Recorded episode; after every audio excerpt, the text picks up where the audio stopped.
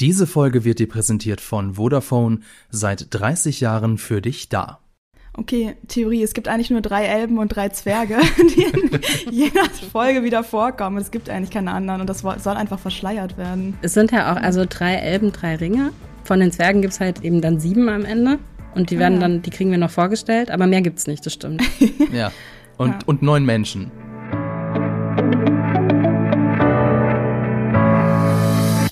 Hallo und herzlich willkommen zu Die Quadrataugen, dem Podcast über Filme und Serien powered by Vodafone. In dieser sehr besonderen Folge reden wir über die letzte abschließende Folge von Der Herr der Ringe, die Ringe der Macht. Äh, wer sind wir? Das sind zum einen Laura Samide und Lisa Oppermann. Genau, und Fabian Douglas. Ja, herzlich willkommen zu dieser sehr schönen Runde. Wir drei wieder vereint. Das ist ja auch so ein äh, Theme in der Folge gewesen. Ich hoffe, wir sind mindestens genauso cool wie äh, Galadriel, Elrond und Celebrimbor. Äh, auf mhm. jeden Fall, denke ich, ich oder? Ich denke auch, aber ich möchte dann Galadriel sein. Wer von euch ist Celebrimbor? Und, ähm, Warten, schauen wir mal. Genau. Aber ich glaube, Celebrimbor ist auch ganz cool. Ja, ähm, wir reden heute über die, die letzte Folge der ersten Staffel von Die Ringe der Macht. Das geht natürlich nicht ohne Spoiler. Das heißt, wenn ihr jetzt die letzte Folge noch nicht geschaut habt oder überhaupt in der ersten Staffel reingeschaut habt, dann müsst ihr euch darauf gefasst machen. Ich wollte mal von euch wissen, so als Einstiegsfrage, ähm, was war denn eigentlich jetzt eure Lieblingsfolge in der ersten Staffel? Lisa, willst du vielleicht mal anfangen? Ja, ähm, ich glaube tatsächlich die letzte jetzt, die achte. Damn it. Ähm, ja, ich weiß nicht, ob ihr es jetzt auch alle sagen wollt. Ähm, aber ich habe halt gemerkt danach, dass ich bei keiner anderen Folge wirklich so gebannt vorm Fernseher saß. Und irgendwie habe ich auch das Gefühl gehabt, dass ich in der Folge die Charaktere auch noch ein bisschen mehr einfach kennengelernt habe. Also dass mehr Fokus auf den Charakteren lag. Und ich habe das Gefühl, die Galadriel-Shell wurde für mich nochmal ein bisschen aufgebrochen.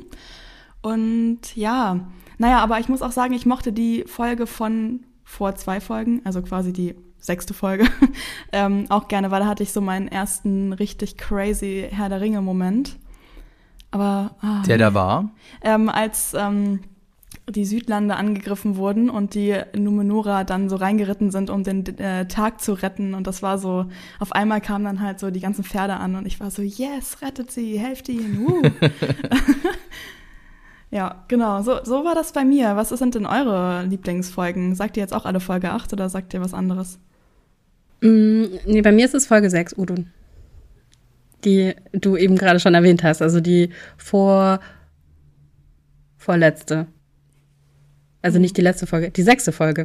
Mhm. Ähm, wo dann eben auch äh, am Ende ähm, ja, wo dann am Ende irgendwie, also erstens äh, der Moment, den du schon erwähnt hast, ne, wo dann irgendwie äh, Numenor irgendwie zur Hilfe eilt.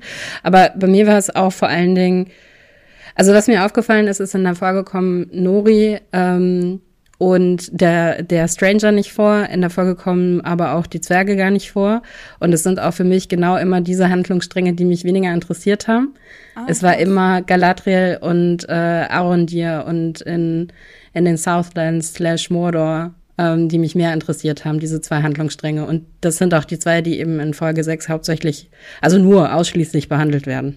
Das ist ganz witzig, weil es äh, auf der einen Seite ähm, geht es mir genauso. Finde ich so zum Beispiel die Zwerge doch nicht so cool, wie ich es erhofft hatte, aber die äh, SchauspielerInnen fand ich so cool. Deswegen war es trotzdem immer wieder schön, mal die Zwerge zu sehen. Vor allem natürlich Durin und Disa, großartiges Power Couple, fantastisch. Ich mochte auch einfach immer die Dynamik von Elrond und Durin sehr gerne. Und jetzt gerade, wo ja. du gesagt hast, ähm, dass du ein bisschen mehr von den Zwergen erwartet hättest, ist mir gerade aufgefallen, dass man ja eigentlich nicht mal so viele Zwerge gesehen hat, so insgesamt. Ja, das ist, glaube ich, generell so eine Sache in der Serie. Du hast ja auch von den Elben nicht so viele gesehen. Also dafür, dass wir jetzt in diversen Königreichen ähm, unterwegs gewesen sind, haben wir ja von den Elben dann doch immer nur so eine Handvoll gesehen. Okay, aber, Theorie, es gibt ja. eigentlich nur drei Elben und drei Zwerge, die in jeder Folge wieder vorkommen. Es gibt eigentlich keine anderen und das soll einfach verschleiert werden. Es sind ja auch also drei Elben, drei Ringe. Von den Zwergen gibt's halt eben dann sieben am Ende. Und die werden ah, ja. dann, die kriegen wir noch vorgestellt, aber mehr gibt's nicht, das stimmt. ja. Und, ja. und neun Menschen. Ja, neun Menschen. Okay, aber ihr habtet mich ja gefragt, was denn eigentlich meine Lieblingsfolge war. Also ähm, jetzt drehen wir mal die Zeit zurück, anderthalb Stunden vorher hätte ich gesagt, entweder Ada, also Folge 3, oder die große Woge Folge 4. Denn, ähm, also ihr wart ja schon, glaube ich, also zumindestens Laura weiß ich auf jeden Fall, die hat ja schon gesagt, sie war schon bei, ab Folge 1 sold. Mhm. Bei mir, ich habe noch so ein bisschen gefremdelt mit der Serie und Folge 2, Mitte Folge 2.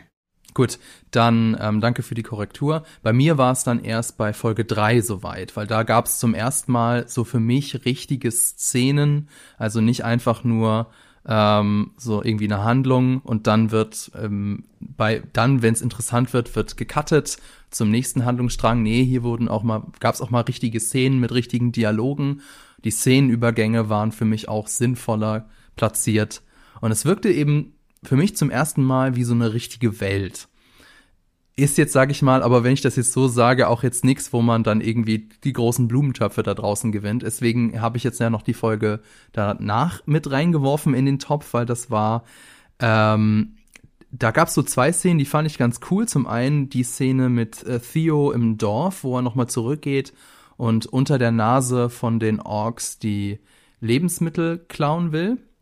Ihr erinnert euch vielleicht, das war, ähm, fand ich so visuell eigentlich ganz cool gelöst. Und das ist auch die äh, Folge, wo Durin am Tisch von Gilgalad sitzt und ihm dann den Tisch ähm, unter der Elbennase wegklaut. Das fand ich auch das sehr cool. Das war ein nicer Move, vor allem, dass es einfach so wirklich nur war, um die Elben zu trollen. ähm, nach der achten Folge muss ich tatsächlich sagen, ich glaube, auch die achte Folge ist meine Lieblingsfolge. Aber würde ich sagen, reden wir gar nicht so viel über die achte Folge, denn das wollen wir ja später noch machen. Ähm, dann würde ich sagen, nochmal herzlich willkommen hier zu der Folge von äh, Die Quadrataugen. Können wir uns Herr der Ringe-ExpertInnen nennen? Ich weiß es nicht, aber wir sind auf jeden Fall große Herr der Ringe-Fans. Ähm, immer wenn ich bei Laura zu Besuch bin, bin ich immer wieder erstaunt über die ganzen Herr der Ringe-Bücher, die sie in den Regalen stehen hat. Es ist nämlich nicht so wie bei mir nur Herr der Ringe und der Hobbit, sondern auch das Silmarillion und sämtliche anderen Werke von Tolkien. Ähm, äh, Lisa ist aber natürlich genauso großer Herr der Ringe-Fan und ich eben auch. Und insofern, ähm, ja, sind wir hier zusammengekommen, um nochmal über die, die erste Staffel zu reden. Aber bevor es soweit kommt, erstmal ein wenig Werbung. Sag mal, Lisa, an deiner Wohnzimmerwand hängen ja leere Bilderrahmen. Sind denn deine Schreibtischschubladen auch so aufgeräumt? Ähm, nee, leider nicht. Wieso? Hätte mich nur mal interessiert, weil meine Schubladen, die sind auch eigentlich immer gut gefüllt mit irgendeinem Kram und es könnte gut ja. sein, dass sich unter den ganzen Unterlagen, Stiften und Zetteln auch ein altes Handy versteckt. Ich weiß nicht, hast du das letzte Mal nachgeschaut, Lisa? Ähm, also wenn ich mir meine Schublade gerade mal so angucke, also wenn ich da ganz tief grabe, vielleicht liegt da auch noch ein altes Handy. Man weiß es nicht. Da wärst du auf jeden Fall nicht die Einzige, denn gut 200 Millionen ausrangierte Mobilgeräte sollen laut Digitalverband Bitkom noch in den Schubladen und Schränken deutscher Haushalte liegen und mit ihnen viele wertvolle Ressourcen, die ungenutzt bleiben. Für den Umwelt- und Klimaschutz ist es wichtiger denn je, Smartphones und deren Materialien weiter im Kreislauf zu halten, anstatt immer wieder neue, knapper werdende Ressourcen abzubauen. Deswegen könnt ihr euer altes Smartphone in Zahlung geben Vodafone lässt es dann aufarbeiten, damit es weiter genutzt werden kann.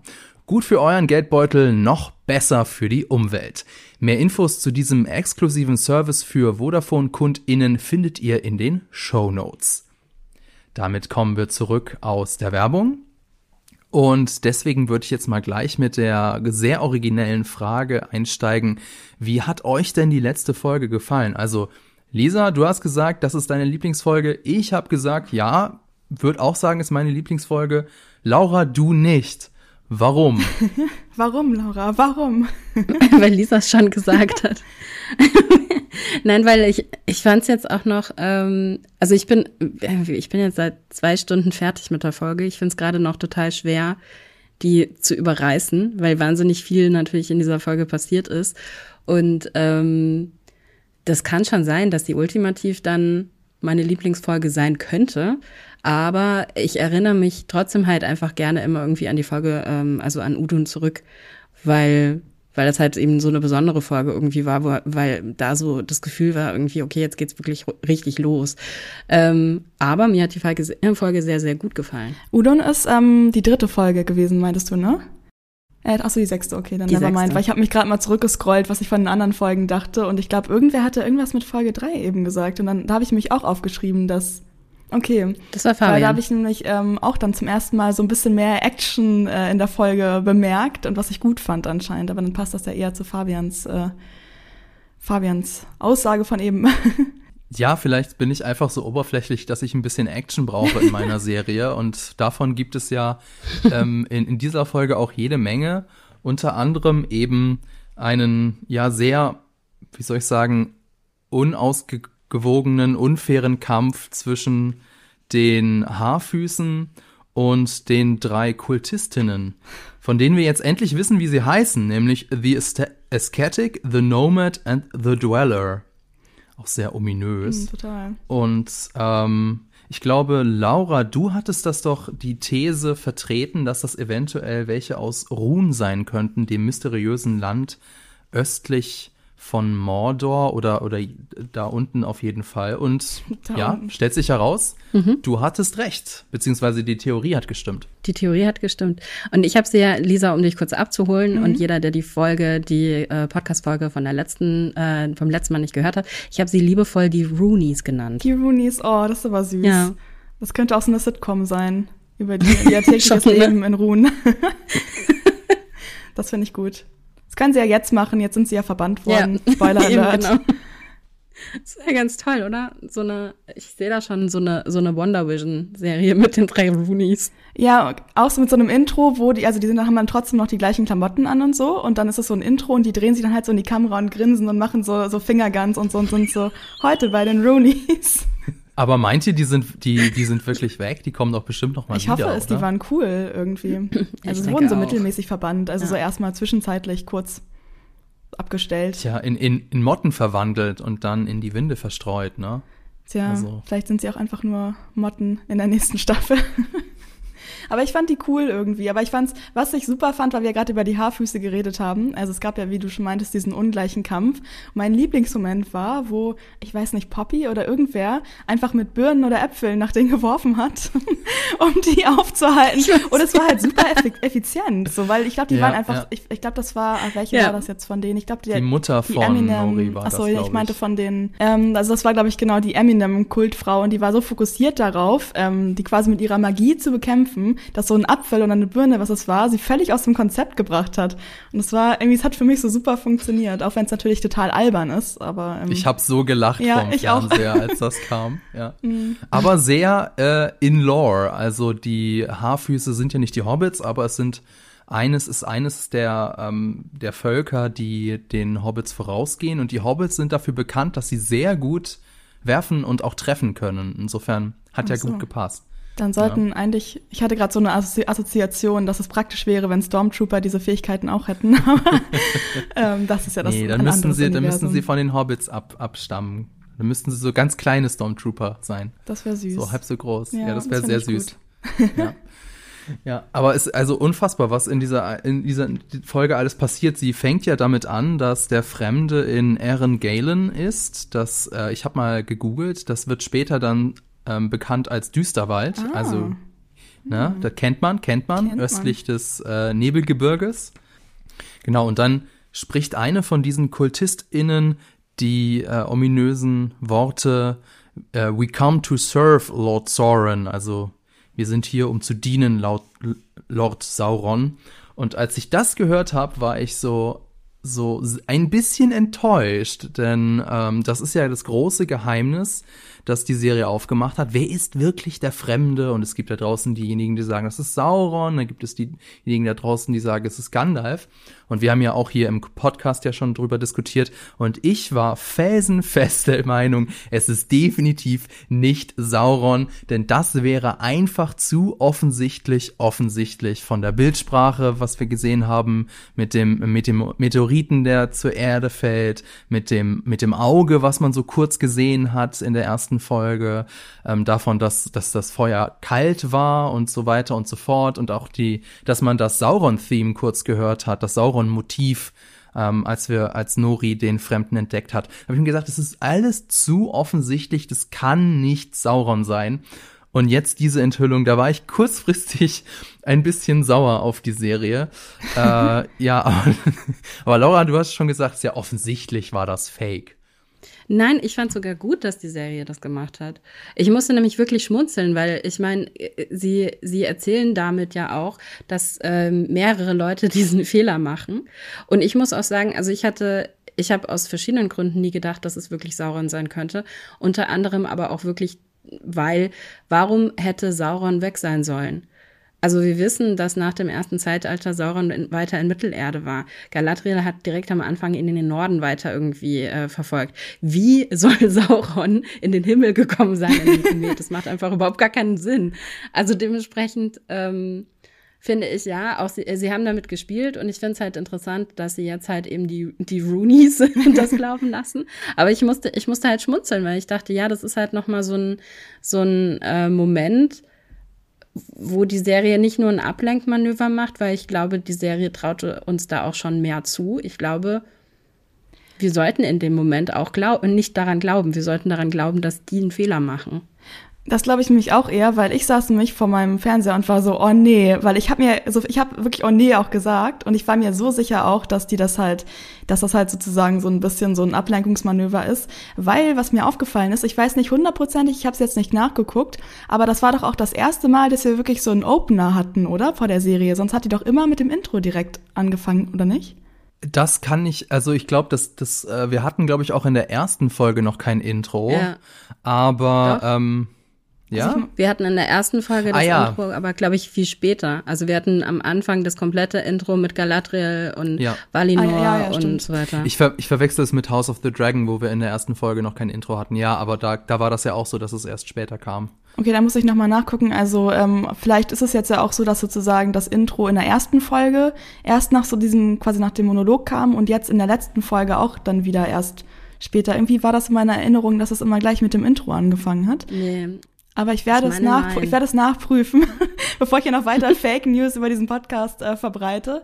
Aber was ich auch sagen wollte, ist, dass ich das halt stumm fand. Und ich bin ja, ich bin ja die Person in dem Podcast, wo ich jetzt war. Ich habe ja gefühlt zwischendurch jeden verdächtigt, Sauron zu sein. Am Anfang glaube ich noch mehr den Fremden. In den letzten Folgen war ich mehr so Team Heilbrand, auch weil ich auch echt viele Theorien gelesen habe.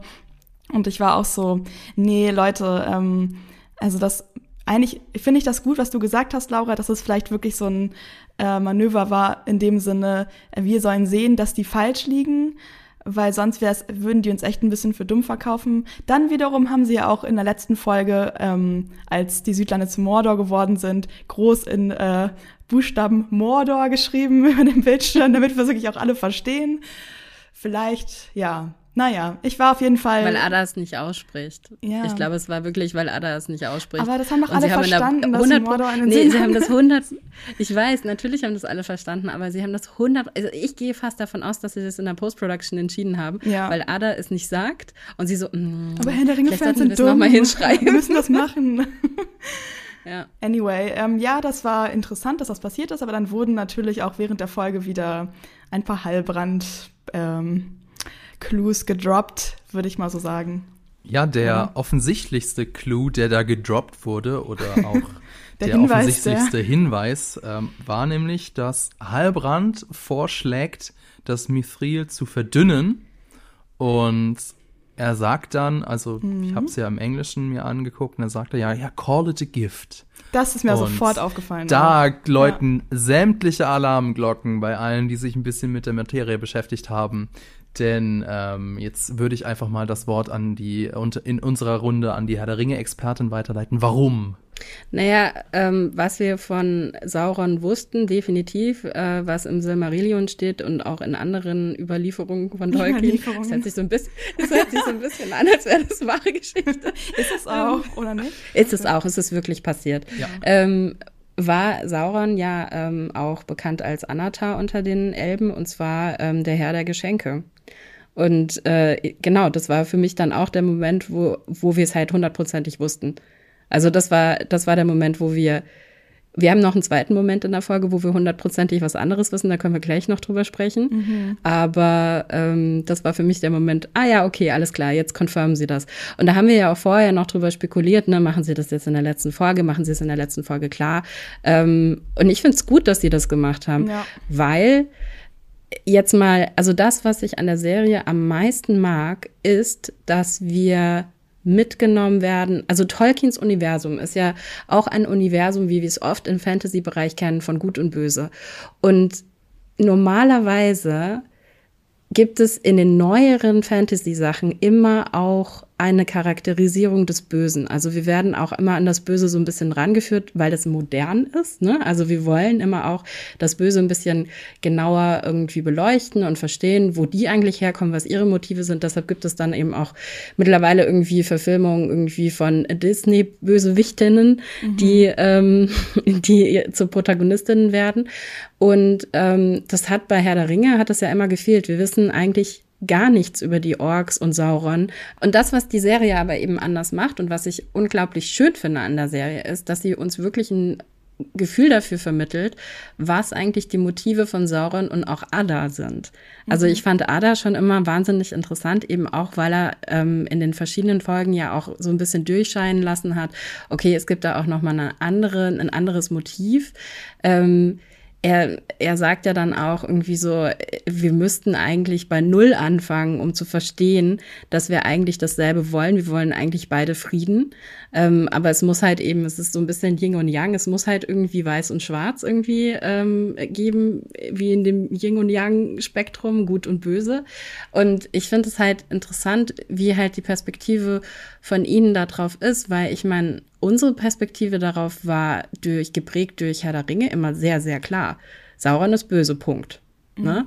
Und das finde ich auch interessant, wenn man es dann mal ganz kurz vergleicht, irgendwie ähm, mit einer Entwicklung von einer gewissen Daenerys Targaryen.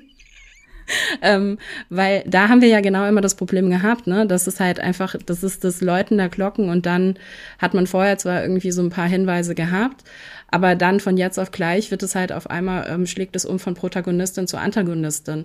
Und ich finde, bei Halbrand, ähm, wir sind ihm wahnsinnig nahe gekommen die ganze Zeit schon. Wir verstehen ihn irgendwie. Wir haben auch eine Sympathie für ihn. Das finde ich toll. Ich finde es gut, dass die Serie das so macht. Ja, ähm, ich will schon die ganze Zeit einwerfen, aber widerspricht das nicht ein bisschen Tolkien? Also, weil das Böse ist ja nicht ein abstraktes moralisches Konzept in der Welt von Tolkien, also so, so eine Art Kompass, nach dem sich jeder ausrichten kann oder auch eben nicht mit diversen Graustufen, sondern das Böse existiert und es ist Morgoth. Morgoth ist das pure Böse, das alles verdirbt und, ähm, und auch Sauron ist ja ein Diener Morgoths, also Sauron ist, ja, Sauron ist böse, Punkt. Und insofern weiß, ja. Aber Morgoth ist auch nicht nur böse. Das ist ja genau der Punkt. Morgoth ist nicht nur böse. Morgoth ist ein Teil, Morgoth ist ein Valar. Mhm. Das heißt, er ist von Iluvatar geschaffen worden, gleichwertig mit den anderen Valar. Und auch er hat beigetragen zu dem Gesang der Erde, äh, zu dem Gesang, als, als die Erde geschaffen wurde, als Mittelerde geschaffen wurde, als überhaupt dieser ganze Kosmos geschaffen wurde. Das heißt, die Töne dieses, ähm, die, die Töne, die Misstöne vielleicht auch, ne? Also das Böse wurde schon bereits in die Welt hineingewoben. Und dadurch hast du, du, du hast immer diese Balance irgendwo drin gehabt, schon von Anfang an. Und natürlich geht es dann irgendwann, ähm, oder beziehungsweise was heißt irgendwann, natürlich wird das Ganze aus der Perspektive der Guten erzählt. Ja, also das, was wir als gut wahrnehmen. Aber was passiert, wenn du es halt einfach mal umdrehst und es aus der anderen Perspektive erzählst? Da gibt es hundertprozentig genau die gleichen Gründe, warum Sachen so gemacht werden, wie sie gemacht werden. Und das finde ich spannend, weil das ist in Tolkiens Werk angelegt. Aber Tolkien hat sich nicht dafür entschieden. Tolkien hat sich dafür entschieden, die Geschichte von, von den Guten, ich sage jetzt wirklich Anführungsstrichen Guten zu erzählen. Und diese Serie nimmt es jetzt nimmt dieses Werk und macht definitiv, das ist eine Interpretation. Ähm, ja, mich erinnert das so ein bisschen an, äh, an diesen Spruch, jeder ist in seiner Geschichte der Held oder jeder ist in seiner Geschichte das Gute. Um, so habe ich tatsächlich Herr der Ringe nie empfunden, aber vielleicht muss ich es nochmal lesen, weil ähm, also es geht hier ja nicht um, also ich habe das immer so interpretiert, es geht hier ja nicht irgendwie um Macht, es geht nicht darum, dass, dass hier eine Fraktion irgendwie äh, an, äh, auf dem Königsthron sitzen will und deswegen eben zu unlauteren Mitteln greifen muss, sondern es geht um die Vorherrschaft in Mittelerde und die komplette Unterjochung der freien Völker deswegen war das für mich eigentlich immer schon ein relativ offensichtliches Zeichen dafür, dass die andere Seite eben böse ist. Aber gut, aber ähm, dann lass uns doch darüber ein bisschen über, über Heilbrand aka Sauron reden. Denn ähm, es gibt dann eben ein, ein, tatsächlich muss ich sagen, echt coole Szene und finde ich schon fast die beste, also Abfolge von Szenen in der ganzen Staffel. Denn, ähm, also ich, ich überspringe jetzt mal ein bisschen was. Äh, Galadriel äh, lässt sich ja dann so die von, von irgendeinem anderen Elben so die, die, äh, wie nennt man das, die, die, den Stammbaum, genau, den, genau, danke, den Stammbaum der Könige der Südlande geben und sieht dort eben, also die Linie ist unterbrochen, der König, der letzte König ist verstorben und es gab keinen Erben. Und das ist auch schon tausend Jahre her und dann kommt eben Heilbrand zu ihm und dann haben wir die zu ihr und dann haben wir diese Konfrontation, wo er auch dann in ihren Geist hineingeht, zu ihr als Finrod spricht, dann sind sie noch mal zusammen auf dem auf dem Floß und man also da, da ist auch so so viel, da steckt so viel drin, weil ähm, das fand das fand ich tatsächlich richtig cool, auch dieser dieser schöne Shot, wo man dann in der Spiegelung eben Sauron in seiner in Anführungszeichen wahren Form sieht. Ähm, und hier sehen, also was du ja gesagt hast, Laura, hier sehen wir sehr viel von seiner Perspektive und er sieht sich definitiv nicht als das Böse. Er, er, er sagt es ja auch, er will Mittelerde heilen. Und wenn sich nur alle ihm anschließen würden, dann wäre Mittelerde auf jeden Fall ähm, ja geheilt in seiner äh, ja in, in seiner aus seiner Sicht der Dinge. Das Problem ist nur, äh, wo war das? Habe ich es mir aufgeschrieben? Ah ja, Together we can save Middle Earth or rule. Und dann sagt er irgendwie sowas so, ja, für mich ist das macht das keinen Unterschied. Und das ist der Knackpunkt. Es kann Frieden ähm, in Mittelerde nur geben, entweder indem Sauron herrscht oder indem Sauron vernichtet wird. Und das ist, das ist so der, finde ich so, das ist so die, die Gabelung. Ja, was ich halt schön finde, ist, also auch jetzt nochmal irgendwie zu diesem, zu diesem äh, Spektrum, auf dem wir uns bewegen, von gut zu böse. Ich meine, die Serie legt es von Anfang an fest, direkt im, im, äh, im Eingangs, äh, in, der, in der Eingangsszene in der ersten Folge, der Dialog zwischen Galadriel und Finrod, da geht es genau darum. Wie erkenne ich eigentlich, wenn ich, wie erkenne ich das Gute, wie erkenne ich das Böse? Und Finrod sagt, ähm, du, also es fängt damit an, dass er sagt, was ist der Unterschied zwischen einem, einem Stein und einem Schiff? Und der Stein sieht halt einfach nur nach unten. Der Stein sieht nur die Darkness, also die Dunkelheit und fühlt sich davon angezogen. Das Schiff fühlt die Dunkelheit auch, fühlt sich davon auch angezogen, schaut aber eben zum Himmel, schaut zu den Sternen. Und das ist genau der Kampf, den Galadriel ja führt. Und das wird ja auch dann immer von den anderen Elben dann eben in dem Sinne auch gespiegelt. Und da finde ich das auch deshalb so schön, weil es spiegelt ja auch das, was im Herr der Ringe wirklich passiert. Ne? Also es gibt die Szene, wo sie mit Frodo sich trifft ähm, ähm, und wo ähm, er ihr den Ring anbietet. Und sie ist kurz, sie ist kurz ähm, davon auch angezogen und überlegt auch kurz, ne, ich könnte eure dunkle Königin sein und ich könnte das jetzt machen und dann würde ich ja, für Gerechtigkeit sorgen. Aber sie ist natürlich genau, Genau. Und sie, und ich finde das halt so schön, weil es, sie entscheidet sich in dem Moment dagegen, weil jetzt uns die Serie erzählt, dass sie halt mit der Dunkelheit schon mal in Verbindung gekommen ist. Sie war dem schon mal ganz, ganz nahe. Und sie kann da, dann später diese Entscheidung treffen, weil sie jetzt schon damit konfrontiert worden ist. Das habe ich aber auch ähm, schon in einer, irgendeiner anderen Podcast-Folge gesagt. Ähm, bei Leuten, die so, in irgendeiner jemals, ähm, bei Leuten, die ähm, so gesagt haben, ja, Galadriel, und ich finde es irgendwie total komisch, wie sich Galadriel verhält. Das ist nicht die Galadriel, die wir kennen. Und ich habe, glaube ich, ich weiß nicht, ob es schon in den ersten beiden war oder in so einer mittleren Folge, meinte ich schon mal, ja, aber ich finde genau das so spannend daran, dass wir sozusagen sehen, äh, wie Galadriel diesen Bogen schlägt zu der Figur, die sie dann quasi im Herr der Ringe Filmuniversum wird. Also das ist gerade, dass wir jetzt sehen, sie ist mit dieser Dunkelheit in sich konfrontiert und mit dem Verlust ähm, von ihrem Bruder und was sozusagen das mit ihr macht, in was für eine Zeit sie da reingeschmissen wird und wie sie das dann auch überwindet. Weil es gibt ja zum Beispiel oh, jetzt weiß ich gerade nicht, in welchem der Herr der Ringe-Filme das ist, aber es gibt ja so eine Szene, ich glaube, es ist irgendeine Extended-Szene, wo sie zusammen sagt, ja, ich sehe deinen Schmerz, aber du musst ähm, den Schmerz irgendwie überwinden oder von dir weghalten oder so. Und ähm, Galadriel ist ja in den Filmen dann deutlich mehr, ich sag mal so, es wirkt ja immer so, klar, sie einerseits versucht dann auch durch den Ring, aber sonst vibet Galadriel. Sie ist so in ihrer inneren Mitte, sie ist irgendwie, sie, sie schwebt so über allem. Und das konnte sie dann quasi ja auch nur so erreichen, genau durch den Tipp, den sie dann weitergibt. Und sozusagen, sie konnte sich nur zu der Person entwickeln, indem sie eben diese ganzen Hürden, die sie jetzt in der Serie übernimmt, nee, das heißt nicht so, überspringt, überwindet, äh, indem sie die quasi diese ganzen Hürden nimmt, konnte sie dann zu der fertigen, nicht fertigen, aber zu der Person werden, die wir eben dann sehen. Und das finde ich irgendwie ganz cool.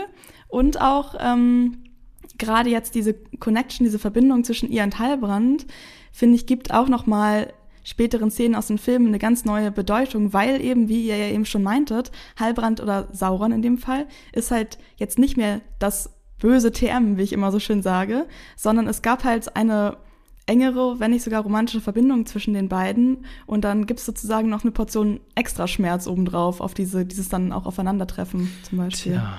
Ja, das, das, und ich hab's gecallt, sage ich mal. Also war nicht der erste, aber ich habe gesagt, das wäre cool, das wäre ein, ähm, ein schöner Twist, wenn äh, wenn sich am Ende herausstellt, dass Heilbrand Sauron ist, weil dann, weil wie du gesagt hast, weil wir diese mhm. diese pseudo-romantische Szene haben, das ist im Übrigen, Klammer auf, auch der Grund, warum äh, Celeborn lange Zeit keine Rolle gespielt hat, weil die Macherinnen und Macher der Serie natürlich so eine romantische Möglichkeit sich offen halten wollten.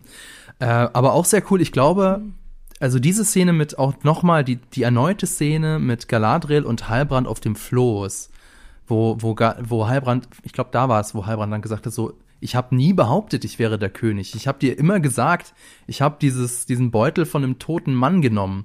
Also ich glaube, ich muss mir das tatsächlich alles mhm. noch mal an, an, anschauen, was er so sagt, weil ähm, er, er geht so ja auch mit dem Flow mit. Also er er ist, ist ja niemand gewesen, der der jetzt gesagt hat, so ich bin der König und jetzt folgt mir und dient mir, sondern er er beeinflusst die anderen ja so, dass sie dann das machen, was er für richtig hält.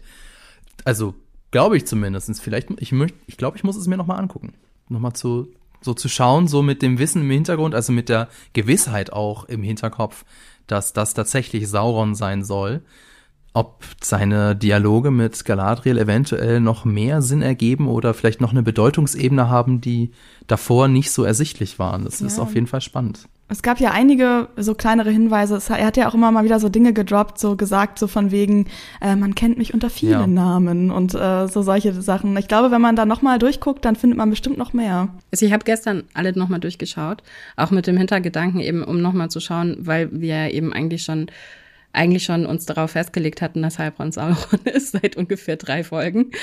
und, ähm, und ich finde, also es ist es ist wirklich so, wie er es auch sagt, dass sie ihn eigentlich da reinpusht. Er endet immer auch, aber irgendwie, er endet trotzdem, obwohl er ja nicht aktiv was macht, sondern von ihr gepusht wird, endet er trotzdem irgendwie immer da, wo er quasi gerade sein muss oder wo es dann eigentlich im Nachhinein Sinn ergibt, dass ja. äh, er sich da befindet. Ja, auch dann bei den Elben jetzt ja. am Ende. Das ist irgendwie sehr faszinierend. Also gut, dass er mit dem Flow geht eigentlich. Ja. Ist das vielleicht seine Maya-Kraft, die ihm das irgendwie so von, oder Valar-Kraft, die, die von innen irgendwie ihm sagt, dass er das tun soll? Ich weiß nicht. Das ist eine gute Frage, warum er dann immer wieder genau an der richtigen Stelle irgendwie auftaucht. Es, ich ich ja. glaube, also ich glaube tatsächlich, ich glaube ihm das auch jetzt, nachdem ich das nochmal geschaut habe, dass wenn sie ihn auf dem Floß trifft, dass er eigentlich an einem Punkt war, wo er auch so auf eine gewisse Art und Weise schon aufgegeben hatte. Die Frage ist halt wirklich, wie ist er überhaupt auf diesem Floß dann irgendwie, also wie ist er auf diesem Schiff eigentlich gelandet? Ähm, und was war eigentlich da so seine Mission in dem Moment? Das wissen wir natürlich nicht, das sagt er auch nicht. Ja, genau, das war eigentlich ursprünglich auch einer meiner Argumente dagegen, dass es, dass er es nicht sein kann, weil so Sauron, der superschlaue und der, der große äh, Schema. So, was war da sein Plan? Das ist, klingt schon nach sehr, sehr dummen Idee, irgendwie auf einem Floß zu sitzen im, im großen Nichts. Aber wir wissen es ja nicht. Insofern vielleicht hat er. Darauf zu warten, dass zufällig eine Galadriel vorbeischwimmt. Ja, genau. vorbeischwimmt. Ich habe auch noch ein, ich habe so ein paar random Fragen, die sich in der Folge entwickelt haben und eine passt gerade ganz gut. Vielleicht ist es auch wieder sowas, was sich jetzt in drei Sekunden beantwortet, aber ich habe überlegt. Ähm, wenn, also Galadriel hat ja diesen Stammbaum ausgepackt und da steht ja drin, dass es seit Jahrzehnten, Jahrhunderten keinen König mehr in den Südlanden gab, weil es keinen Nachkommen genau. gab, oder nicht? Ja, genau. Und ähm, aber wieso erwarten die Leute in den Südlanden dann einen König der Südlanden? Wenn sie, wenn es eigentlich seit Jahr, wenn die seit Jahrhunderten wissen, dass es sozusagen keinen direkt aus diesem Stammbaum mehr geben kann. Ich glaube, dass sie, also so wie ich das die ganze Zeit verstanden habe, beziehen sie sich auf eine Prophezeiung. Der König, der ihnen versprochen wurde.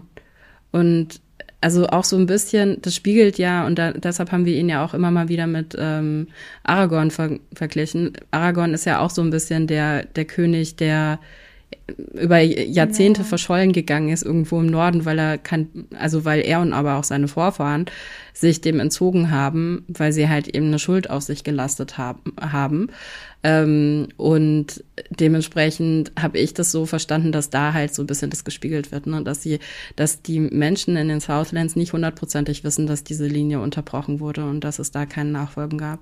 Okay, das heißt, es ist eigentlich, also diese Prophezeiung reicht im Prinzip und äh, es hat eher so einen mystischen Anklang, dass aber von irgendwoher irgendwann schon kommt. jemand kommen wird. So ein bisschen Messias-mäßig. Ja. Naja, okay. Das, ich fand's, ich war nur kurz so, hä, das ergibt keinen Sinn. Warum?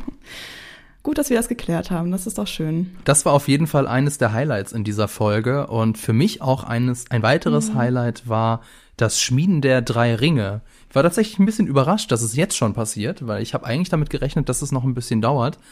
Aber egal, also es passiert eben in dieser äh, letzten Folge der ersten Staffel.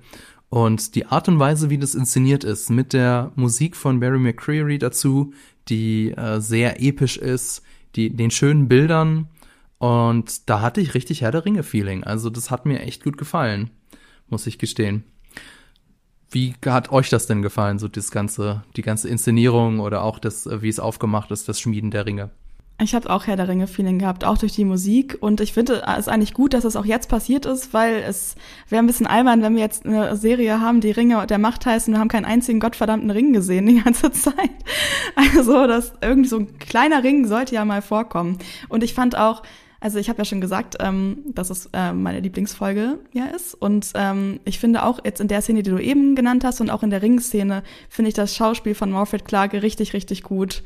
Und ich finde da auch, da auch so die, wie die Personen zueinander stehen und auch dieses Unterschwellige und das, ähm, ich vergesse ständig seinen Namen heute, Elrond, dann quasi ähm, dann noch diese, diese Rolle daraus fischt und quasi weiß, dass Galadriel äh, ihm da schon wieder was nicht erzählt hat und trotzdem stehen sie da zusammen und vereint, um diese Ringe zu machen. Ja, ich fand es irgendwie einen schönen Abschluss, dass wir jetzt ähm, das Schmieden noch gesehen haben wie, und so. Wie seht ihr ja. das denn? Weil es ist ja, also diese, diese ganze Geschichte um das Schmieden der Ringe, ähm, da sind viele Sachen, die in den, in den Anhängen von der Herr der Ringe, aber auch im Silmarillion und in Nachrichten aus Mittelerde immer wieder mal angeklungen sind. Aber wie vieles bei Tolkien gibt es ja auch einige Sachen, die sich dann in sich manchmal auch ein bisschen widersprechen. Ähm, zum Beispiel, also weil, ich meine, wir wissen ja, wie das entstanden ist. Na, er hat halt einfach ein großes Zettelsammelsurium in seinem Office irgendwie liegen und hat halt irgendwie über mhm. Jahrzehnte hinweg da immer weiter dran gebaut und der Herr der Ringe basiert natürlich darauf und dann hat, hat dann eben der Sohn sich irgendwann hingesetzt und hat dann eben das mal alles durchsortiert und das dann nach dem Tod von ihm veröffentlicht. Das heißt, auch im Silmarillion es macht es dir manchmal wirklich irgendwie Kopfschmerzen, weil du halt gerade ein Kapitel gelesen hast, dann wird es so erzählt und dann siehst, kommt ein Absatz und dann wird es wieder ein bisschen anders erzählt. Immer noch so ungefähr gleich, aber ein bisschen anders. Und das mit dem Schmieden der Ringe war halt immer so ein Ding. Ähm, also wir wussten, okay, ähm, Sauron ist da mit dabei gewesen. Ähm, der Fakt, dass es jetzt drei Elbenringe sind statt zwei, das wird so nicht erwähnt, wenn ich mich richtig erinnere. Das waren immer es waren immer drei. Eigentlich werden ja die, die Ringe für die Zwerge und auch die Ringe für, den, für die Menschen dort auch geschmiedet. Und eigentlich ist Sauron mhm. da auch mit noch involviert, mehr oder weniger. Ja. Und das kann ja jetzt nicht mehr passieren, weil der ist ja jetzt enttarnt. Genau, da wollte ich zwei Sachen sagen, weil zum einen ist nämlich dieses Schmieden des, des Meisterringes, des, ähm, des einen Ringes, äh, das ist übrigens auch noch ein schöner Bogen zu der vorherigen Folge, wo wir über die Magie in Tolkien, im Tolkien-Universum geredet haben, dass also, dass man Sachen ausspricht Und wenn man nur ge genug Macht hat, dann werden die Sachen wahr. Und genauso war das auch mit dem Schmieden des Ringes. Also Sauron hat den Ring geschmiedet und hat dazu diese, diese eine Gedichtzeile geflüstert. Und deswegen war, ähm, war, also deswegen steht's da drauf, zum einen, und deswegen hat auch der Ring diese Macht. Und ich habe das so gelesen, also ich habe jetzt nicht so wie du das Silmarillion gelesen, aber halt so in den, in den Wikipedia-Sachen, Artikeln und so steht halt drin, dass äh, Celebrimbor, wenn ich es jetzt richtig weiß, ähm, das mitbekommen hat, wie Sauron diesen Ring schmiedet und das flüstert und das gehört hat. Und deswegen wissen eben die Elben, dass es diesen Meisterring gibt, den, äh, der eben ihre Ringe ver also verdirbt. Aber, und deswegen, deswegen war ich auch so kurz so, hä, aber warum ist jetzt Sauron schon weg und muss der nicht eigentlich noch da sein? Hat er nicht eigentlich noch Business? Aber dann wieder habe ich mir gedacht, nee, ergibt ja voll Sinn, weil wir haben ja in den Herr der Ringe Filmen, die ja Kanon sind, da sehen wir ja, wie Sauron den Ring schmiedet. Im Prolog wird das ja erzählt, wie er den Ring schmiedet in den mhm. Feuern des Schicksals, Schicksalsberges. Das ist aber auch, das ist auch in den Büchern so. Also Ge okay. Caleb ist ja eigentlich nicht dabei. Okay, dann weiß ich nicht, was, was da im Wikipedia drin stand. Das ist ja also ganz was Neues, dass das Internet lügt manchmal. Unglaublich. Vielleicht liegt das daran, es gab auch irgendwie dieses eine Spiel und da ist das, glaube ich, also ein Herr der Ringe-Spiel, ich weiß gar nicht mehr, wie das heißt. Shadow of Mordor. Ähm, wo da, äh, ja genau, und da schmieden die das, glaube ich, zusammen. Also ich glaube, da, es hieß ja auch immer, dass Celebrimbor von Sauron so korrumpiert wurde. Deswegen habe ich mir das auch immer so ein bisschen vorgestellt, dass sozusagen die da eigentlich mehr das dann auch zusammen gemacht haben. Aber ja. Hm. Hm. Also was halt, was halt so ist, also Caleb Brimbor wurde von ihm, war von ihm beeindruckt, weil er eben so unglaublich viel wusste und ihm so viel beigebracht hat. Also so ist das. Aber hm? Ähm, ich wollte ich gar nicht unter, also ich wollte nur ja. adden dazu, dass mir auch, ähm, dass ich mich in der Serie jetzt, also in der Folge gefragt habe, Caleb Brimbor ist ja so der Schmied TM. Alle sind so, wow, Celebrimbor und er ist so gut und er ist der Schmied. Und zum Beispiel, als dann ähm, jetzt Heilbrand aka Sauron ankam und gesagt hat so, hey, du hast diesen einen Mithrilstein, wie wär's, wenn du da noch was anderes hinzufügst, habe ich mir so ein bisschen gedacht, hä, wenn du als Schmied so gut bist, wieso bist du da nicht selber drauf gekommen? Also das war jetzt, das, ich fand die Tipps, die er jetzt bekommen hat, für mich hätte ich jetzt gedacht, so als Celebrimbor hätte man das auch selber wissen können. Es war auf jeden Fall, also das war einfach, das ist auch, deswegen habe ich gesagt, ich war überrascht, dass das jetzt auf einmal so schnell passiert, weil es war ein bisschen gerusht. Mhm. Also ich glaube, das hätte man vielleicht auf zwei Folgen ausdehnen müssen. Wobei, dann hätten wir jetzt halt nicht so schön in der letzten Folge das alles so kompakt gehabt. Aber ähm, ich glaube, es ist mhm. uns auch deswegen so aufgefallen, weil halt Heilbrand als, wie wir dachten, normalsterblicher Mench wie viele gute Ideen hat innerhalb nur einer Folge. Also, und es wirkt ja auch so, als hätten sie die, die Ringe irgendwie an einem Tag geschmiedet, weil ich glaube, es war länger. Ich bin mir nicht sicher. Ähm, insofern, ist, deswegen fällt uns das auch so stark eben auf, dass Heilbrand hier total viele gute Ideen hat, obwohl doch eigentlich Celebrimbor der Meisterschmied sein soll. Aber ich glaube, also sie müssten es, sie mussten es so machen, weil das Ding ist, in den Büchern ist es so, dass Galadriel da gar nicht so involviert ist. Und Galadriel und Gilgalad mhm. sind aber eigentlich diejenigen und auch Elrond, die so ein bisschen ähm, Anatar immer schon so ein bisschen skeptisch gegenüberstehen. Und Celebrimbor ist halt derjenige, der sagt, Nini, der weiß total viel, das ist mega gut, dass der da ist. so. ist voll der, der ist voll der nette, voll, der ist richtig schlau. Lass mal. Ähm, und das musst du natürlich deshalb dann so schnell erzählen, weil Galadriel eben halt eben auf die Spur kommen muss. Und dadurch, dass sie es jetzt halt einfach geändert haben und Galadriel eigentlich diejenige ist, die ihn halt im, im Meer findet und überhaupt erst irgendwie in diese Position bringt, kannst du halt nicht noch Ewigkeiten erzählen, dass Galadriel da irgendwie mit ihm ähm, beim Schmieden abhängt und die ganze Zeit irgendwie so, ja, nee, das ist voll gut. also, also ich fand's, ich fand's eigentlich ganz gut, wie sie es gemacht haben, dass es dann doch eben auch so schnell geht, weil wir warten ja die ganze Zeit eigentlich darauf, dass sie es endlich mal schnallt, ne, und dass sie ihn durchschaut, weil es muss sie sein, mhm. die ihn durchschaut. Ja, das war eine sehr hohe dramatische Fallhöhe, die da aufgebaut wurde über die letzten Folgen. Das hatte ja auch Fabian schon gesagt. Ich meine, wie schlimm ist das bitte, Du suchst die ganze Zeit echt nach dem Dude, der deinen Bruder gekillt hat und hängst die ganze Zeit mit ihm rum und weißt es nicht. Also es tut mir so leid für Galadriel, die natürlich eine reale Person ist. Und dann hat der ja auch noch dein Leben gerettet. Das kommt ja auch noch hinzu. Ich glaube, das wird bestimmt mhm. auch noch an ihr nagen. Ähm, und sie, und sie hat ja auch noch aber sein Leben gerettet. Ja. Also ich meine, sie hat ihn dahin gebracht zu dem, nach hier Dingsbums Erigion, oder? Ja. Tja, das ist auch sehr mysteriös und sehr, ähm, ja, also verdächtig, dass der Typ so schwer verwundet ist, aber dann ein, wie, wie lange sind sie geritten? Sechs Tage, aber ein Sechs-Tage-Ritt äh, quer durch Mittelerde, das ist kein Problem. Naja, Der, naja. hing, der hing ja nur noch auf dem Pferd am Ende. Da hast du ja gesehen, dass ihm das schon ein bisschen was ausgemacht hat. so ein bisschen. Aber ja, naja. Alles sehr mysteriös auf jeden Fall. Aber ich muss sagen, dass ähm, ich das echt auch gut fand, wie es jetzt ähm, in, dieser, in dieser Folge einerseits, es, es war so eine gute Balance zwischen, ähm, wir haben endlich so Antworten bekommen, nachdem wir schon die ganze Zeit gesucht haben, Charaktermomenten, aber auch halt vielen Sachen, wo ich jetzt denke, also jetzt nach der Folge bin ich bis jetzt am gehyptesten, weiter zu gucken. Und jetzt Ja. müssen wir warten auf die neue Staffel. Sehr geschickt von ihnen. Ja, und vor allem auch sehr schön, das ist äh, jetzt ein schöner Übergang zu dem, zu unseren Wünschen, Hoffnungen und Erwartungen an Staffel 2. Wobei eine Sache wollte ich noch unbedingt loswerden, das hat jetzt nur vorhin nicht gepasst, und zwar, ähm, wir haben dann ja noch den, äh, den Reveal eben, dass der, der Fremde nicht Sauron ist, sondern ein Istar oder ein Istar, nämlich ein, Wir ein wissen Maya. nicht nur das, wir wissen, dass er Gandalf ist. Ach, okay, dann, ähm, warte kurz, weil dann Dum, dum, dum. Dum, dum, dum. Und was ich auch so cool fand, äh, es gab hier eine Abwandlung von einem musikalischen Motiv, das wir, ich glaube, es ist sogar, das, das ist sogar seins gewesen. Das war vorher immer so ein bisschen in Moll, also so ein bisschen, ja, traurig, dramatisch, böse. Und auf einmal spielen sie die gleiche Tonabfolge nur in Dur an alle da draußen, die sich mit Musik auskennen, es tut mir wirklich leid. Wahrscheinlich ist es genau andersrum, aber ähm, so inter also so habe ich das wahrgenommen, dass die gleiche das gleiche Motiv wird auf einmal anders gespielt, wahrscheinlich mit irgendwelchen anderen Vorsätzen oder so, keine Ahnung, und wie man das genau macht. Und auf einmal ist es nicht mehr böse und mysteriös, sondern triumphal und und gut. Und das korreliert ja mit seiner Wandlung von von einem ähm, ja irgendwie miss etwas verdächtigen, gebrochenen, schwachen, tendenziell auch eher bösen Charakter zu einem guten Charakter.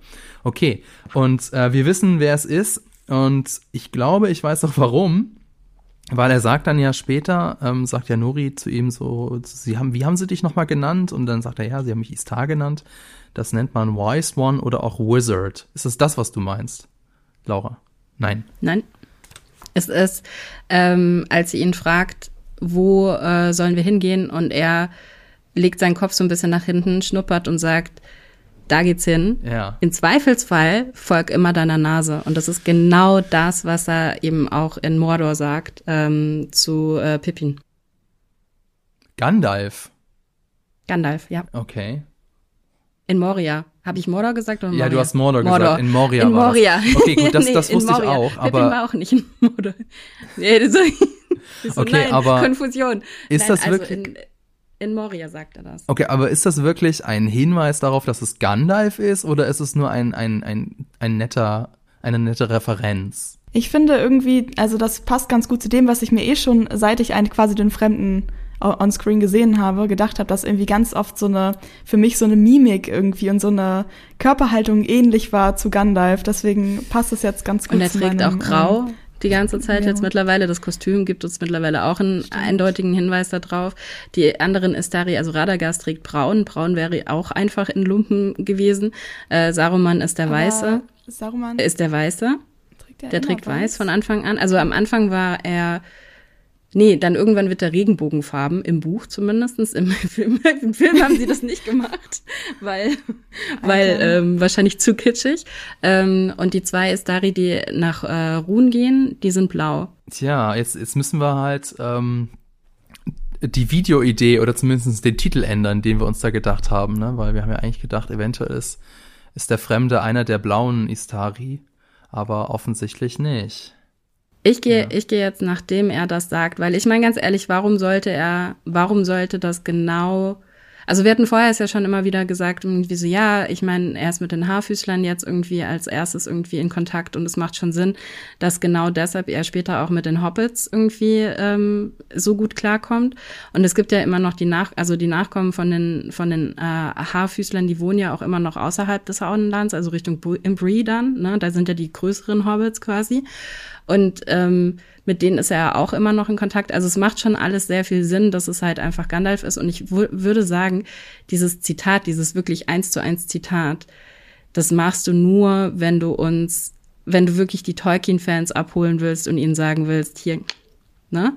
Und gleichzeitig eigentlich auch schon droppen willst, okay, das ist wirklich der gleiche Charakter. Mhm. Wobei ja die Tolkien-Fans eigentlich wissen, dass er erst im dritten Zeitalter äh, Alle Istari kommen erst im dritten Zeitalter. Ja. Alle Istari kommen erst da. Die kommen erst nach dem, nach dem Krieg mit Sauron.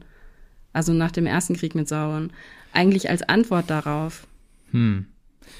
Nun, irgendeinen Tod, äh, irgendwas mussten sie irgendwie ändern, weil sonst können wir nicht so einen coolen Istari haben, aber okay. Ähm, dann sind wir ja mal, also dann können wir ja mal gespannt sein, jetzt mal um wieder eine Brücke zu schlagen, ob sich das dann auch in der zweiten Staffel so bewahrheitet, ob er sich wirklich als Gandalf herausstellt. Aber ähm, ja, äh, sieht schon so danach aus. Aber dann würde ich jetzt mal an euch noch die Frage stellen, welche ja, Erwartungen habt ihr denn jetzt noch an Staffel 2? Weil äh, jetzt hat sich ja schon, es hat sich ja jetzt in der letzten Folge hat sich sehr viel getan. Wie, wie sieht's aus dieser du hast ja schon gesagt, du würdest jetzt am liebsten weitergucken, ne? Ja, ich bin irgendwie einerseits gespannt, ähm, wie jetzt Galadriels Handlungsstrang weitergeht, weil es ist ja sozusagen jetzt damit abgeschlossen worden erstmal, dass sie herausgefunden hat, oder dann ist das abgeschlossen nicht, aber es gab, wurde so ein Bogen gespannt, dass sie jetzt herausgefunden hat, wer oder das eben Heilbrand Sauron ist und der hat sie jetzt aus dem Staub gemacht und äh, wie Galadriel sich jetzt verhalten wird nach dieser Offenbarung quasi oder auch halt dadurch, dass ihr Vertrauen irgendwie wieder gebrochen worden ist und so. Aber was mich am witzigerweise jetzt auch am oder auch, auch unter anderem beschäftigt hat, ist ähm, der Numenor-Plot, obwohl der eigentlich ja gar nicht so präsent war im, ähm, in der Folge insgesamt, weil jetzt ja die, ach Gott, jetzt weiß ich die Namen wieder nicht. Ja, ich habe es mir aufgeschrieben, weil ich kann es mir auch nicht merken. Ja, ja, ähm, Aerian. Aerian. Nee, die, Toch nee, die Tochter von, von ähm, dem Queen-Dude. Ja. Wer ist der Queen-Dude nochmal? Oh Gott. Meinst du Elendil? Ähm, Elendil? Ja, ja, Elendil, genau. Oh Gott, das fängt doch alles mit E an. Genau, und seine Tochter ist ja beim König. Ich finde es übrigens super, dass sie so einen Malwettbewerb haben, wer am Ende dann äh, den König da ähm, quasi diese Statue da machen kann oder dieses Bild das ist ein machen kann. Genau. Aber sie, sie macht ja ihre Skizze da ähm, und sitzt da und dann fängt ja, das, da habe ich übrigens auch gedacht, ähm, wieder gute Parallele eigentlich. Da fängt ja er an, mit ihr zu reden und denkt, dass sie genau. äh, Miriel ist, was mich ein bisschen an gewisse House of the Dragon äh, Storylines erinnert hat. Aber auf jeden Fall ähm, sieht sie ja dann den Palantir, genau. heißt das, ne? Mhm. Das Ding, die Kugel. Und ähm, das ist keine gute Kombo irgendwie, oder? Wenn das einfach so Leute aus Versehen finden. Und da ist ja schon so ein bisschen Macht mit verbunden. Also wie sich das weiterentwickelt, aber halt auch, jetzt ist der König halt tot. Miriel ist da, Miriel ist blind. Ich meine, sie kann natürlich trotzdem Königin sein, aber da hängt ja auch noch Pharason rum und äh, der ist ja die ganze Zeit schon am Stressen und hat da so seine gewisse Unterstützer, Unterstützergruppe sozusagen. Und da bin ich einfach gespannt, wie sich dieses ganze Konstrukt zwischen er will die Macht haben, der König ist tot, Miriel, die Tochter von Elendil, hat die heilige Kugel, was, was wird passieren? Naja, vor allen Dingen, vor allen Dingen, ähm, was ich halt so interessant daran finde, ist ja, dass die Tochter halt eben schon die ganze Zeit auch involviert ist in, in dieses ganze äh, Pharason-Plot-Ding. Ja. Ne? Also, weil wenn sie, also sie hat den Palantir gesehen, sie wird den Palantir auch angefasst haben, wird es auch gesehen haben. Und wir wissen halt, wir wissen ja eben, dass Pharason der letzte Herrscher von Numenor ist.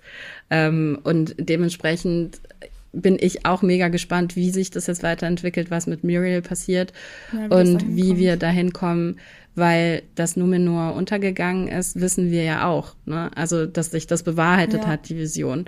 Und ähm, dass sie es eben nicht aufhalten können. Also, das ist halt, ähm, ja, nee, das finde ich auch mega spannend. Was mich mega interessiert, ist, was mit Isildur passiert. Weil oh, der ist jetzt halt der Und Isildur ist halt eben auch einer der Ringträger, deshalb finde ich es eh schon interessant, wie, wie sie ihn zeichnen und wie sie ihn jetzt auch noch weiter zeichnen und was er da jetzt eigentlich in Mordor die ganze Zeit irgendwie macht und wie er da rauskommt. Ich meine, sein Pferd hat ja wird ja jetzt versuchen, ihn abzuholen. Ähm, also mal gucken, ähm, wie er da rauskommt, aber ob er vorher vielleicht ev eventuell eben doch auch nochmal auf äh, Sauron trifft. Ähm, ob er vielleicht auch beim ob er vielleicht eventuell irgendwie beim, beim Schmieden des einen Ringes irgendwie dann dabei ist und eventuell das auch seine Faszination mit dem Ring irgendwie erklärt. Da bin ich auch sehr gespannt, in welche Richtung sich das dann entwickelt. Und ich will jetzt schon auch wissen, was hier irgendwie Nori und der Fremde in Ruhen erleben. Ja, vor allem, weil wir das ja gar nicht gesehen haben in den Herr der Ringen und äh, der Hobbit-Filmen, weil das ist ja auch so ein mysteriöser, geheimnisumwitterter Landstrich, ne? Ja. Mhm, Lisa, ja. was? Nee, ich wollte eigentlich zu dem Punkt davor noch sagen, weil wir schon in der Mordor-Ecke waren, ähm, was dann genau zwischen Ada und äh, Sauron passiert ja. noch. Weil die hatten ja schon ein Aufeinandertreffen. Ähm, da, das war ja übrigens auch schon wieder so einer von diesen Hinweisen, wo Sauron dann meinte von wegen so, du weißt nicht, was er getan hat und ähm, naja, und auch das Letzte, was Ada zu ihm sagt, als er kurz reingeht, um Galadriel dann eben aufzuhalten, er fragt ja nochmal, wer bist du? Also ich glaube, also Ada mhm. erkennt ihn nicht, aber er hat einen Verdacht. Ja, also da ist auf jeden Fall auch, ähm, da bin ich gespannt, wie dann die, dieses wirklich Aufeinandertreffen mit äh, ja, Heilbrand als quasi jetzt offizieller Sauron irgendwie ist. Obwohl, naja, gut, Ada weiß das dann ja nicht so genau, immer noch nicht genau, wenn. Naja, auf jeden Fall werden da Sachen passieren in Mordor. Ja, Sauron hat irgendwie noch eine Rechnung mit Ada offen, ne? Und Ada hat ja auch mhm. gesagt, ich habe Sauron ja. getötet. Also Who knows, was ja. da passiert. Ich wollte noch mal fragen, gibt es die Aerion, die Tochter von Elendil, gibt es die eigentlich auch in den Büchern? Oder haben die sich das ausgedacht für die Serie, weil es nicht genug Frauen gab? Also ich müsste ich mal gucken. Es kann sein, dass es die gibt und sie haben aber, ähm, sie haben ihr mehr Plot gegeben, weil aber so viel Screentime hatte sie ja auch nicht. Sie war ja nur einmal, also hatte sie mal so eine Folge, wo sie so ein bisschen ähm, den Sohn von hier Pharason irgendwie überzeugen wollte, dass ähm, dass er was gegen Miriels Regentschaftsentscheidungen tut. Aber sonst, so häufig war sie doch dann gar nicht. Also sie ist, sie ist ähm, für die Serie ähm, entworfen worden. Okay. Das habe ich mir ein bisschen gedacht, weil ich glaube, jetzt kommt nämlich mein Take für die Staffel 2, dass, ähm, also Elendil ist ja der Elbenfreund, der wird jetzt irgendwie in der zweiten Staffel sein Trauma überwinden und dann doch wieder an die gute Sache glauben. Und äh, ich kann mir ihren blöden Namen nicht merken. Wie heißt sie jetzt nochmal? Äänir? Äärien. Äärien. Ähm, Äärien. Die nicht. Sie wird wahrscheinlich irgendwas im Palantir sehen, aber es nicht verstehen. Und ich vermute, sie wird eine der Treiberinnen sein, dass auch Pharason dann auf den Thron kommt. Und ich vermute, sie wird dann mit Numenor untergehen. Sie wird es nicht auf eins der Schiffe schaffen und dann nach Mittelerde segeln. Das ist nee, zumindest meine, hm. also meine Spekulation. Ansonsten bin ich jetzt sehr, natürlich auch sehr gespannt auf die Staffel 2 und ich hoffe, dass jetzt so dieses ganze Establishing jetzt, dass wir das alles hinter uns haben und dass jetzt die, dass es jetzt ein bisschen mal vorangeht und auch die Dramatik äh, ein bisschen angezogen wird. Aber ich meine, sie haben jetzt sich sehr viel Zeit gelassen in der ersten Staffel. Sie haben so die, die Figuren etabliert, sie haben die Königreiche und die Landstriche etabliert. World und sie haben auch ähm, ja so die, die, die Samen gesät für eine spannende Geschichte. Ich hätte mir gewünscht, dass die Geschichte schon in Staffel 1 spannend wäre, aber nun gut. Aber deswegen kann es ja dann in Staffel 2 umso spannender werden. Ja, ähm, also Lisa, du freust dich, ich freue mich, Laura, du freust dich natürlich auch auf Staffel 2, oder? Alle freuen sich. Laura? Achso, ja, alle freuen sich. Ja, dann würde ich sagen, dann war's das für diese Folge. Vielen Dank fürs Zuhören. Wenn es euch gefallen hat, dann lasst uns doch einen Kommentar da, schreibt uns eine Rezension bei Apple Podcast oder folgt uns bei Spotify. Außerdem vielen Dank noch an das Team im Hintergrund und natürlich an Vodafone. Bis zum nächsten Mal.